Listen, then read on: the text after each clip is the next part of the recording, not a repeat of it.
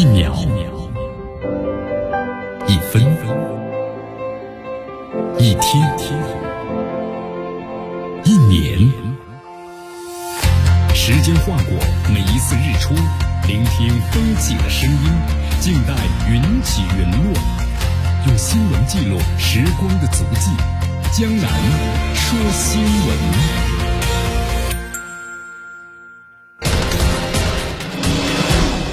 时政要闻，大事汇集，一样的新闻，不一样的观点。新闻早早报，新闻早早报，早听早知道。以下时间呢，欢迎大家继续锁定和关注江南呢为大家所带来的 FM 九十六点七绵阳广播电视台综合广播。好，这段时间你看这个韩国外长啊，在友好访问咱们中国之后呢，近日一次又一次在这会议上公开就表示，没有中国的印太就没有未来。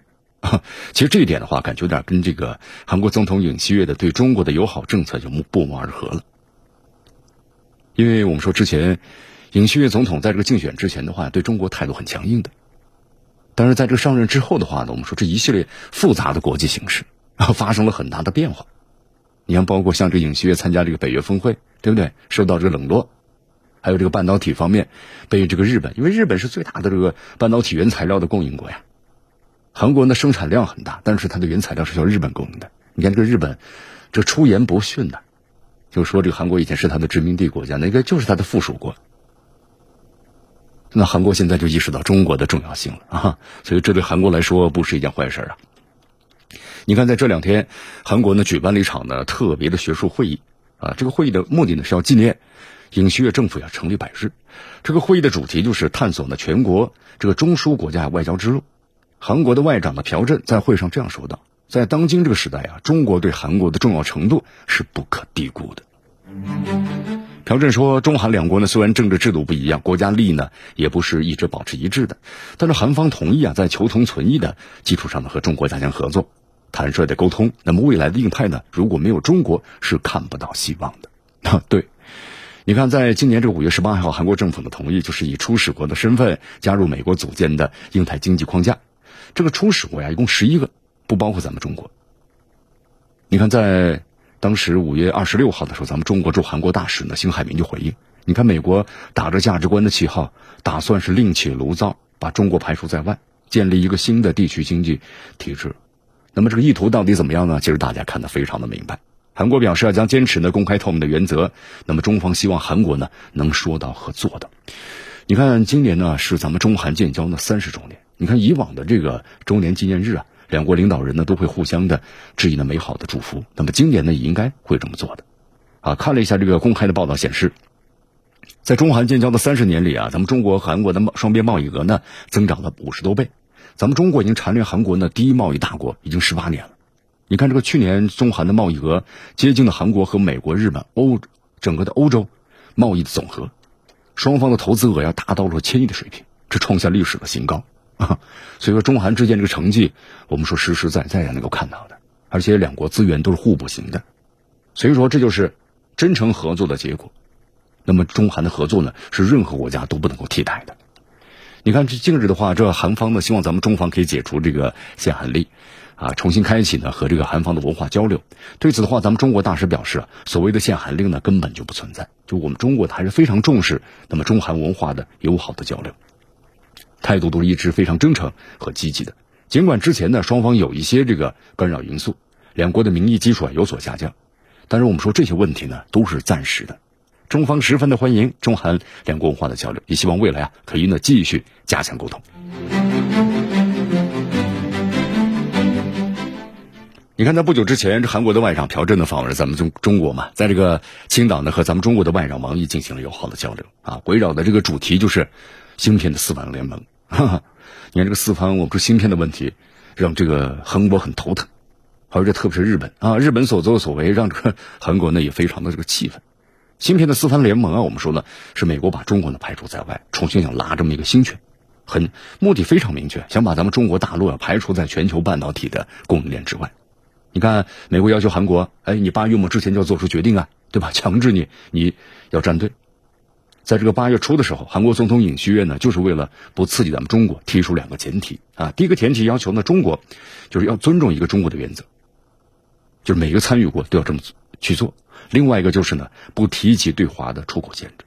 这两个原则的话，我们说对咱们中国是非常友好的。你看之后的话，韩国半导体产业协会的相关人员表示，是不是加入了芯片联盟，不是在中美之间做选择，因为不止这个美国的设备和原料。对韩国呢是必不可少的，那么中国这边的市场同样对韩国来说呀也是非常重要的。对于咱们中国友好的国家呀，中国呢不会呢见利忘义的啊，一定会和对方呢进行真诚的合作，也就是所谓的朋友来了有好酒。所以说中韩建交啊，你看八月二十四号嘛，就是咱们这个三十周年了啊。接下来的日子呀，中韩呢在经济文化方面，我们肯定会进一步的加强合作。那希望双方共同努力吧。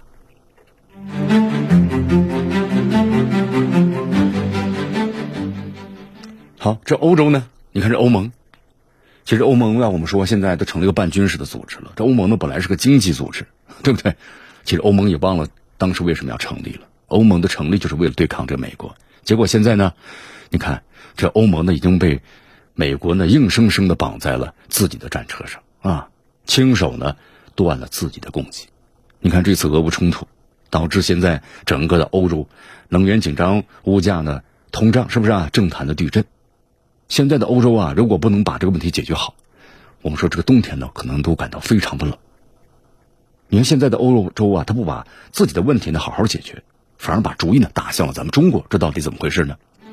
你看最近这个欧洲舆论呢，开始炒了一个话题，非常危险的话题，什么话题啊？和咱们中国有关系，说中欧之间呢有没有可能会爆发这个贸易战？呃，看了一下这篇这个文章啊，他这么写的，说能源高度呢依赖于俄罗斯，所以说这场针对俄罗斯的制裁呢，让欧洲是不仅又出钱和出力，就给这个乌克兰还流血又流泪，被反制裁，这样血的教训呢，居然让欧洲呢得出了一个道理，就是经济高度呢，那么依存中国同样是风险的。就他们认为现在哦，我的能源呢依赖于俄罗斯，结果现在呢被俄罗斯反制，那我的经济方面呢依赖于中国啊，那可能也要被中国的反制。有激进者呢甚至宣称必须为。对中国冲突要做好准备。你看，这欧洲不少的国家啊，在探讨起中欧脱钩的可能性啊，居然得出了个比较的乐观的结论。看了一下这个欧洲一些媒体，包括一些智库的宣称，说如果西方国家和中国全面脱钩，那么中国将是呢经济战中的最大的输家。啊，中国输了，他们假设前提是整个西方都要联合起来，整个西方都联合起来，好吧？啊，咱们先不说这个西方能不能全部都联合起来成为现实。和咱们中国友好的西方国家，肯定都是有的。咱们反过来先看一下吧。和咱们中国如果真的是经济脱钩了，比如说发起这个贸易战的美国，是不是不断的放风，对中国的商品这个关税呢豁免？但是现在呢，美国的所作所为，那不就是搬起石头砸自己的脚吗？贸易战对咱们中国是肯定有影响的，特别是美国，那美国自己的伤害也更大。啊，再比如因为挑衅而使咱们这个。啊，贸易呢更加艰难的澳大利亚，你看现在个澳大利亚，我们说和中国的贸易额呀，是它这个整个 GDP 增长的一个重要的点。因为澳大这个国家呢，人口就那么多，对吧？对呃国外的投资就就那么少，因为它市场就那么大。那对外的贸易是它主要的 GDP 的经济的增长点。那么和中国的关系呢降到冰点之后，你看现在整个澳大利亚的这个贸易啊，特对对外贸易非常的艰难的，工商界非常不满意啊。所以说和咱们中国脱钩的话，是害怕噎着吃不着饭的，还是想把饭碗给砸了威胁人呢？惨的是谁呀？对吧？这话就不用再多说了。如果欧洲带头扬这个领这个德国呀，我们是为了表现啊，我是有能力的。这个总理呢，索尔茨呼吁德国企业不要在经济上过度的依赖于中国。举个例子吧，比如说德国的能源转型，他想摆脱这个俄罗斯啊这个进口的啊，比如说像这个化石能源依赖。如果靠中国呢供应，比如太阳能还有风能。重要的组成部件，那不又形成新的依赖了吗？所以说，这个德国的话呢，有点不思进取呀，啊，表现出的那种感觉就是前有狼后有虎的惊弓之鸟的样子。你看，这个德国的我们说前总理默克尔自从离任之后，德国的舆论界、企业界、政界、智库很多人士啊，我们说都靠向这个美国，啊，特别是没有什么从政经验的绿党的外长和经济部长。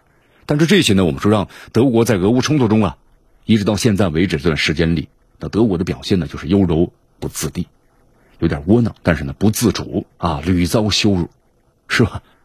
你说法国的话，我们说这个老牌资本主义国家，除了德国之外呢，还有法国。法国也不甘寂寞呀，啊，一直呢在刷这个存在感。你看，待会我们还谈到一些消息，三架阵风的法国战斗机、多用途架加油机，还有军用运输机，干什么呢？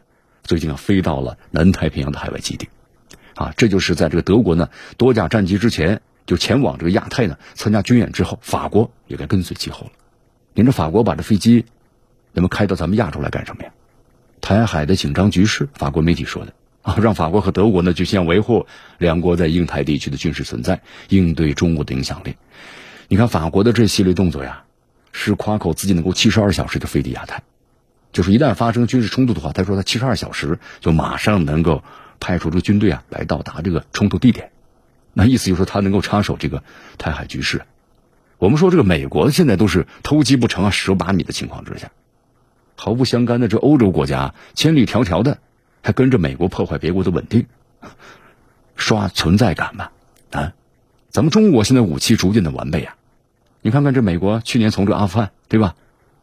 那么猖狂的逃离，这欧洲想要把自己当成这个美国的州，那么这才是自己呢坑自己的一步崛起。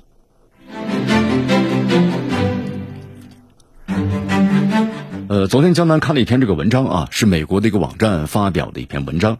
这篇文章说呀，就是美国的空军的四架 B 二的隐形轰炸机被部署到了澳大利亚的东岸，就是布里斯班啊附近的澳大利亚的皇家空军的安博雷空军基地。啊，这个事儿呢，对于澳大利亚来说挺高兴啊，因为代表美国呢，哎，很器重我啊，把这个它的最贵重的 B 二隐形轰炸机都派来了。那么对于美国来说也是一件高兴的事，因为这四架的这个战略轰炸机啊部署到澳大利亚，就说明美军的战略轰炸机在印太地区啊又多了一个临时的落脚点。不过呢，江丹要说的是，话说回来，你这个美国空军呢最强的战略轰炸机进驻澳大利亚，那么这一下呢一来不是一架两架，是三架四架。那么其中呢我们说肯定有针对性啊，那会造成地区的这种紧张的局势。大家都知道，你看现在咱们中国的综合实力呢是越来越强了。那美国就把我们中国呀视为加强敌啊。最近几年的话呢，把咱们中国呢视为是最主要的对手。其实大家可以明显的感受到呀，美国的战略中心从西欧转向了亚太。你看他为什么在特朗普那几年要从中东呢，对吧，抽出脚来呢？啊，就是这个原因，把目光呢重新是转向了这个亚太地区。现在这美国正在逐步加强对咱们中国的武器威胁啊。你看，这个不仅把军舰、军机都派过来了，对吧？在咱们中国周边的不断的秀肌肉，还在咱们中国周边的部署呢战略轰炸机。你看这段时间，咱们中国在这台湾海峡搞这个演训，啊，你看昨天有条消息嘛，咱们中国的东部战区飞机呢照常，这巡逻手突然就发现有这个外机入侵了，啊，没有表明国籍，然后咱们的战机呢迅速就发现，现在咱们这个电子科技呢非常的发达呀，迅速锁定位置，马上飞过去了。然后呢喊话，对吧？对方不听的话，马上驱逐，然后对方呢马上就消失了。你看，包括其他国家的分析嘛，说这架军机那可能就是美国的。咱们中国这个军演的话呀，美国飞机呢时不时就跑过来干什么呀？这是一个搜集呢我们说电子信息的最好的时机啊。我们说各种飞机啊，各种雷达呀，在我军演的时候都会开机。那美国就要搜集这些相关的信息啊，进行这个逐一的分析。好，咱们再回到这个题目上来啊。你看，咱江南要为大家说的是，美国在这个澳大利亚呀部署这个四架 B 二战略轰炸机干什么呀？达到不就是威慑咱们中国的目的吗？这事儿意不意外？不意外。你看，咱们中国的解放军的远程的打击力量，你看美国当时就是还布置了第一岛链嘛。这个第一岛链的话，现在就基本上没什么作用了啊，对吧？咱们中国的现在高超音速的导弹，你这美国能防得住吗？你看里根号为什么蹭蹭蹭就跑到这个几百海里之外去了？想想九六年的时候，那两个航空母舰战斗群是迅速开到了这台湾海峡，那今非昔比了，是吧？好，所以现在美军的转战的是第二岛链啊，关岛、澳大利亚成为部署的重点。还有就是这英美啊，就是宣布呢帮助澳大利亚建立核潜艇啊，抢了法国的大单啊，成立这个英美澳呢奥奥克斯，那么这个军事同盟。所以他们的关系啊是更进入一步啊。当然，我们说这个澳大利亚现在把这个美国呢视为自己的什么呢？那就是领头羊，那已经是争成为呢澳大利亚成为美国忠实的马前卒了。所以说，巴不得这美国加强的军事部署。呃，将来说一下，美国空军现役的 B 五十二轰啊 B 二轰炸机啊，一共多少架呢？二十架，直接在这澳大利亚就部署了四架。你看，相当于是部署了它百分之二十的战略轰炸力了啊！光是这一点的话呢，我们说澳大利亚都能够在这个日本和韩国面前唠叨好几年。但是呢，咱们实事求是的讲，这四架 B 二的战略轰炸机那真唬不住咱们中国啊！因为 B 二的航程不够用，现在和大家来计算一下，澳大利亚的这布里斯班呢，距离咱们中国的海岸线六千八百公里。海口到澳大利亚的达尔文市直线距离呢是四千二百九十二公里，那么关岛到台海的距离呢在两千八百公里左右。但是呢，话说回来，这个 B 二轰炸机如果真的要从澳大利亚出发展开对咱们中国的战略打击，是不可能走直线距离的。咱们解放军呢侦察到目标会历经拦截的。那么这样的话呢，B 二这战机啊滞空的时间会更长。而且我们说这个轰炸机啊起飞呢你要带弹药啊，你不能空机起飞啊，没有作用了，对吗？那么从这美军配置情况来看呢，B 二战略轰炸机，那么一般都是新型的 B 六幺核炸弹，还有这个机载的远程的核导弹。那这些武器我们说分量都很大呀。如果是 B 二轰炸机所携带的弹药，还要经过呢多个国家领空，一万两千公里的航程是没有富余的啊，六千公里的作战半径，你只要来了也还回去嘛，对不对？你最远能够飞一万二，这是个作战半径啊，你滞空还有时间呢，有点捉襟见肘了。啊，简单再提一下，按照美国空军的计划呀，B 二和这个 B 幺 B 轰炸机，那么逐步退役。啊，或许几年之后呢，你可能想要看到空中的第二轰炸机就看不到了。你看咱们中国的，我们说反隐身技术更加完善，空中作战体系的进一步加强，而且咱们中国的国产新的战略轰炸机啊，我们说也要这个服役了嘛，对吧？虽然官方呢还没有这个试飞的消呃消息，但是呢，我你看已经是各个方面的消息都说，呃，已经是基本上。已经是研制到尾声了。那么澳大利亚甘心要成为美国的附庸吗？显然不是这样。你看，现在澳大利亚的政府来说呀，在南太平洋的影响力很糟糕了。那就跟这美国呀，你国力衰弱，你光靠口头的承诺是没用的，对吧？但你要帮助别人，那你要我们说这个要拿得出别人看得到的东西。所以说，美国现在国力的这个削弱，他做不到。所以说，现在这个澳大利亚啊，你看他，看到自己的影响力不行了。啊，就多和美国呢交流合作，对吧？允许美国空军的 B 二轰炸机进驻也好，啊，允许这个美国在其领土上的增强军事存在也好，都是为了借这个美国的势来增强自己在南太平洋地区影响力。你英国也是这样吗？英国呢号称日不落，但是在一战、二战之后啊，严重削弱了这英国。那么在之后的话呢，二战之后，连世界各地啊都掀起了这个独立的运动，那这个英国的殖民地呢一个个都独立了，随着英国呀逐渐逐渐的衰落。那之后的话，英国就抱着美国的大腿啊，一国之下，万国之上，对吧？经济不行了，那我，呃，要成为一个政治大国。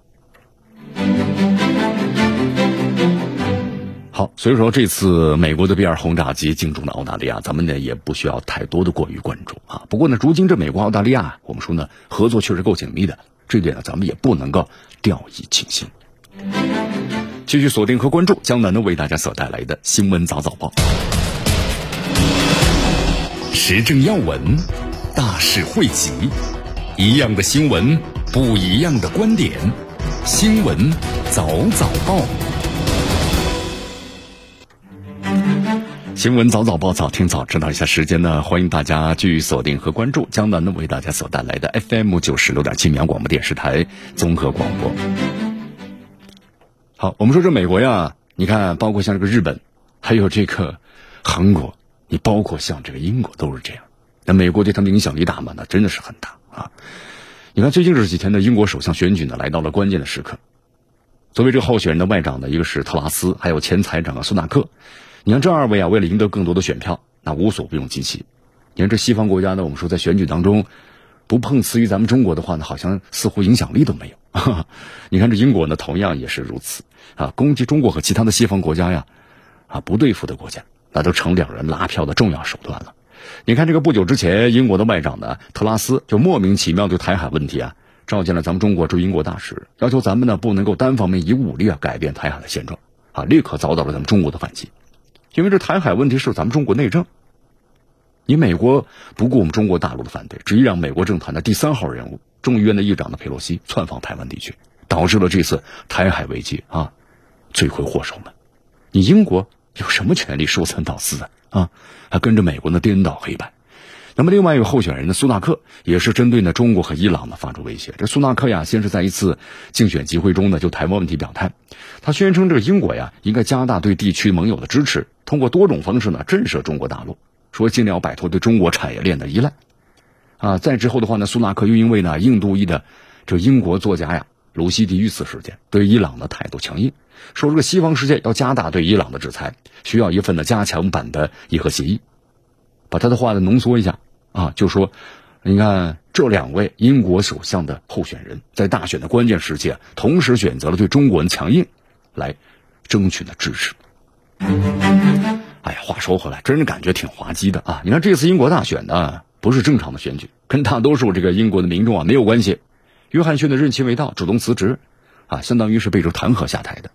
这英国保守党的执政地位啊没有发生变化，所以说在这次选举中呢，苏纳克和特拉斯。那么他们争取的都是一些保守党议员的支持，那么这些议员呢，那都是英国政坛的老油条了。他们很清楚，对中国强硬啊，只是这二位呢竞选的手段，说说而已，当的是真吗？当不了真的。在这种背景下，你看二位表现的真卖力啊。他们到底图什么呢？其实很简单，他们真正的争取的，其实呢不是英国保守党议员的支持，而是希望呢获得美国的支持。美国这国力强大吧？那确实强大呀！啊，和遍布全球的这个媒体系统都是美国操纵的，对吧？美国操纵着全球的舆论，尤其是在这个欧洲，那具有非常大的影响力。这种影响力呢，我们说可能不足以使一个人呢当选为英国首相，啊，但是呢，他这个舆论的影响力可以使一个人呢当不成英国首相。所以说，在这英国现在呢，你看首相争夺战到了关键时刻，不管这二位啊，特拉斯和这个苏纳克二人内心怎么想的啊，也不是真的呢打算为了美国彻底跟中国翻脸。但是这个议题要被提出来，在大选当中啊，当成一个赢得支持的筹码之后，他们就必须要表现出对中国呢非常强硬的姿态，否则你这个对手向中国撂下狠话呢，你不说，那对手就会攻击你啊，对中国很软弱，对吧？哟，要让美国人觉得这个时候英国首相候选人不跟你美国一条心，那么暗中一出手干预你美国英国的选举，那基本上断了你这个赢得大选的机会。所以说这么一分析也就明白了啊。正因为如此，这个特拉斯和苏纳克呢，这竟想表现自己对中国强硬的态度。那么站在旁观者角度来看呢，这就是像小丑一样的表演，对吧？莫大的讽刺。哎呀，这个英国呀，再怎么说也是联合国常任五大理事国之一啊，但如今沦落到呢，国内的大选要看美国人的脸色的地步，多少有点丢这个日不落这个老祖宗的脸呢。好，反过来站在咱们中国的角度上。咱们不管这个特拉斯还是苏纳克呀，说的话呢，基本不用当真，啊，他们是说了，咱们就程序性的反对一下，然后继续呢，咱们就吃瓜就好了。等到这个呃结果落定的时候呢，只要这位巨人的首相的人没有问题，脑子不傻，我们说基本上呢，还是会回到啊约翰逊时期的对中国态度。一方面跟着美国谋求在政治军事上打压中国，另一方面又不得不欢迎中国来到我们这英国投资吧，对吧？加大跟中国之间的经贸往来。国家之间的一句话，利益在先，尤其是英国这种啊老牌资本主义国家啊，早就把这个表面一套背后一套，嘴上再来一套，那么实际上呢又是另一套的把戏。那我们说，锻炼的是炉火纯青。只要咱们中国还是世界工厂啊，还是全球的主要的国家之中唯一保持健康增长的经济体，那么英国人呢，其实不管他们嘴上说什么，实际上啊。和中国要断绝这个经贸往来不可能，也不敢和中国断绝经贸往来啊，自然你就不敢呢在台湾问题上那么做的太过分，除非这美国决定呢军事干预中国统一啊，逼得你扔英国你必须要站队于美国，否则英国人的这种口不对心的对中国政策，我们说肯定会长期的继续下去啊，毕竟呢没有谁跟经济增长过不去吧，对吧？一个国家你要是执政的话，经济不增长，你根本就坐不住这个位子。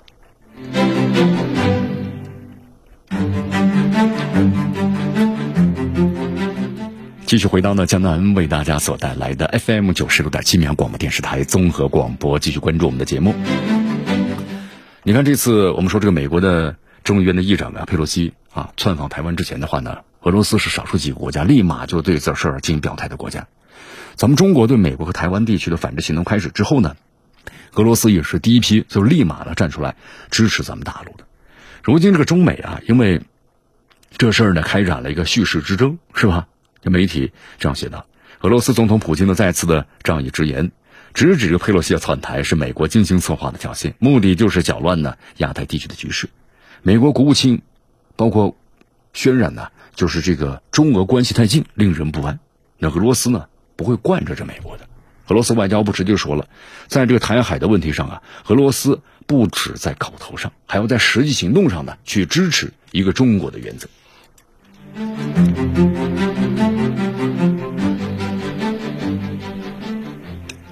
看这个普京的观点呢，我们说就是事实的真相啊，对不对？你看这美国白宫啊，包括这总统的拜登就说了啊，我劝过他了，不听啊，好像事不关己的高高挂起。你看中国的警告，国际社会的质疑，不在乎。五角大楼通过拜登的嘴呢，表现的现在呢不是访台的好时机，貌似呢想和佩洛西划清这个界限，但是为佩洛西提供风险安全评估的是谁呀？这就是白宫的嘛。提供安保措施的是五角大楼啊，到现在这个美国直径呢，你看还是统一口径，啊，称这个佩洛西窜台呢再平常不过了。那么中方的反制啊，认为是反应过度，你看以此为借口，要对台湾地区啊提供所谓的长期的支持。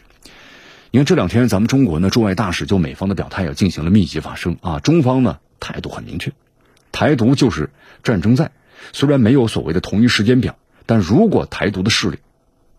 不断的挑衅逼迫，那么台海局势呢必然会升级的，随时都有可能会统一。那么另外就是中美关系的基础啊，就是一个中国的原则，双边关系呢也一定会被那撼动。你看这次我们说美国佩洛西窜台，向这个台独势力想释放的错误的信号，而且呢把这个台海地区的安全风险呢增加了，还渲染所谓的中俄俄罗斯这个威胁。所以说普京就公开批评了佩洛西之后呢。美国国务院的发言人布莱斯也说了嘛，说中俄之间呢在安全领域蓬勃发展的关系令美国感到非常担忧，啊，还狡辩说中俄呀对所谓的国际秩序的愿景和二战之后的国际体系呢，那么基础呢是截然不同的。这里向咱解释一下，这个美国所说的二战之后的国际体系啊，那不就是美国这个制霸全世界，像中俄罗斯推动世界的多极化的国家，在美国眼里就是异类吗？你美方如此渲染中俄威胁。俄罗斯也不过多解释啊！你看俄罗斯的表态，那就告就是告诉美国，我知道你美国怕什么啊！不管你美国怎么去这个 诋毁抹黑，那么俄罗斯就是要支持呢一个中国的原则，不仅仅是嘴上支持，而且还要用的实际行动支持。咱们中国一句俗话呀，是“身正不怕影子斜”。你美国这个造谣污蔑我们中国的次数那太多了，对吧？手都不够用了啊，脚伸出来。国际社会对中国的信任和支持。现在呢，反而是不降的反升。你看看这次佩洛西窜台之后，世界一百七十多个国家都支持中国。所以说，现在个单极世界啊，这个时代呢，我们说都已经是成为过去了。世界紧张的局势会因为多极化得到缓解。在未来，这美国霸权呢，那就是历史书上的一页，轻轻就能够接过了。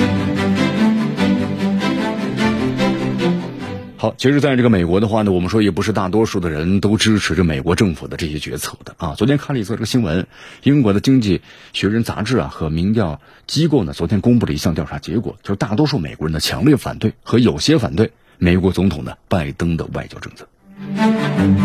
啊，看了一下这个报道的内容啊，说接受调查的人呢，美国成年公民一千五百多人。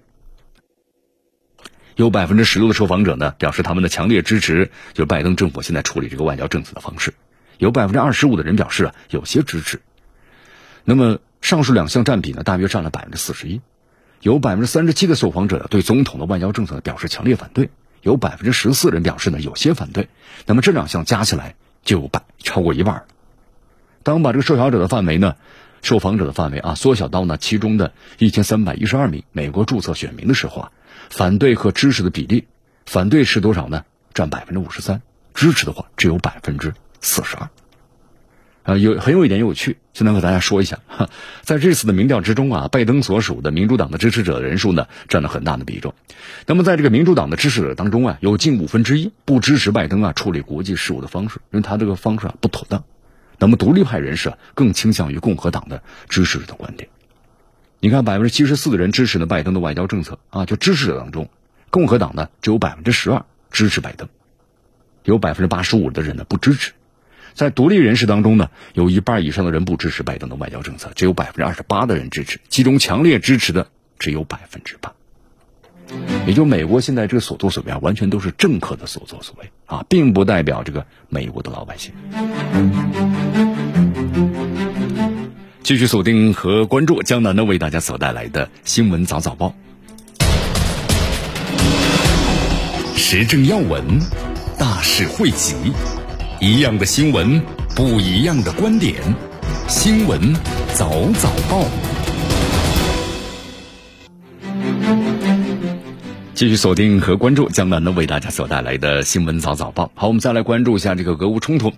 昨天这个有这么一个消息，就是波兰呢文化和民族遗产部的副部长亚罗斯拉夫塞林啊接受媒体采访时说了这么一句话。他说：“这个二战时期啊，乌克兰的民族主义者呢对波兰人的大屠杀是种族灭绝的。那么基辅必须要承认这一点，因为这是一个事实。”呃，看了一下这篇报道啊，这篇报道呢还写出，二战期间呢，有十万到十三万的波兰人被乌克兰极右翼民族主义者呀，那么武装力量呢是屠杀了。这个乌克兰的极右翼民族主义者的这个领头人是谁呢？叫班德拉。这个班德拉是个臭名昭著的极端分子，他当时是作为这个纳粹德国的帮凶。班德拉是这个乌克兰的纳粹分子的精神领袖。在俄乌冲突爆发之后呢，俄军重点打击的就是乌克兰的新纳粹分子。你看，在这个被俄军端掉的一些这个地点当中啊，就出现过呢班德拉的肖像，那就证明了乌克兰现在呢依然有纳粹的势力。而且大家都知道，俄罗斯对乌克兰采取的这次特殊的军事行动目标之一，一个是去军事化嘛，另外一个就消灭这乌克兰的新纳粹分子。啊，因为呢，我们说在此之前的话，这些人呢对顿巴斯地区的居民实施的就是种族灭绝。哎呦，这个波兰呢，我们说在俄乌冲突之后啊，一直都支持这个乌克兰的。啊，但是现在的话呢，怎么突然对波兰发出了跟俄罗斯相同的指控呢？俄罗斯针对的是乌克兰的新纳粹分子，那么波兰指控的是乌克兰历史上的极端民族主义力量。啊，虽然时期不同，但感觉有点遥相呼应啊。但是话说回来啊，俄罗斯和乌克兰对和这个波兰呢对乌克兰立场是不一样的。俄罗斯和乌克兰呢现在我们都已经是兵戎相见了嘛，那么波兰在此期间呢一直帮助乌克兰。啊，积极的输送的各种的物资，包括武器。那么现在突然对这个乌克兰，我们说怎么突然立场也开始变化了呢？啊，这事情呢，是不是就感觉很不对劲儿啊？这波兰的态度为什么会大变呢？那么分析一下，是不是个波兰开始要打乌克兰的主意了呢？你看此前的话呀，就有这个分析嘛，就说波兰想趁机吞并了乌克兰西部的领土。那波兰呢，现在拿种族灭绝的事向乌克兰发难。那么是不是有可能在问吞并这个乌克兰的领土呢做点铺垫呢？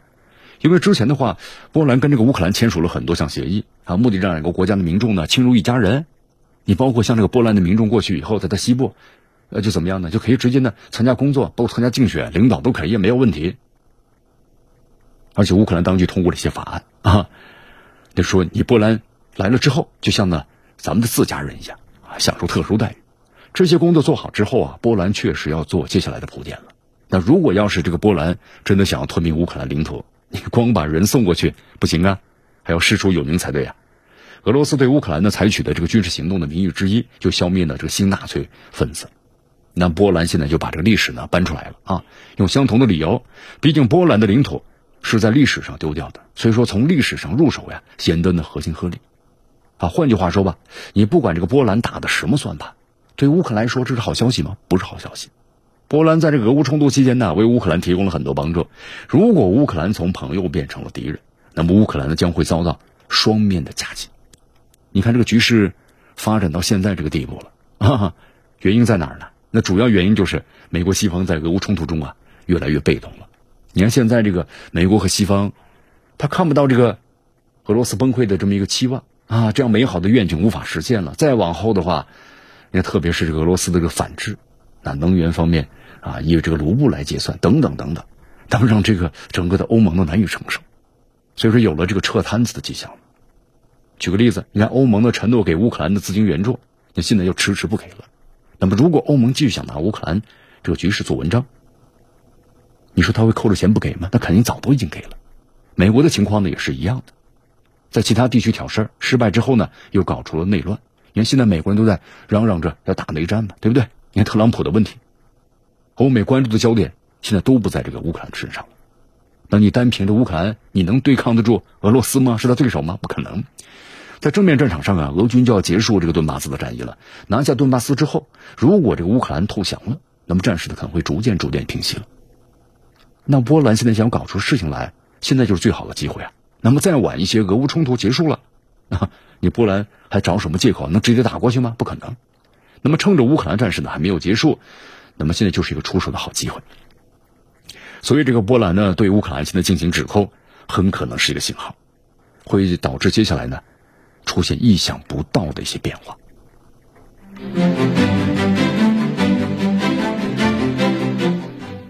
好，这两天看了一些消息啊，俄乌冲突当中呢，你看这美国，啊，为这个乌克兰提供了一些最先进的一些武器，比如说像这个反辐射的导弹也提供了。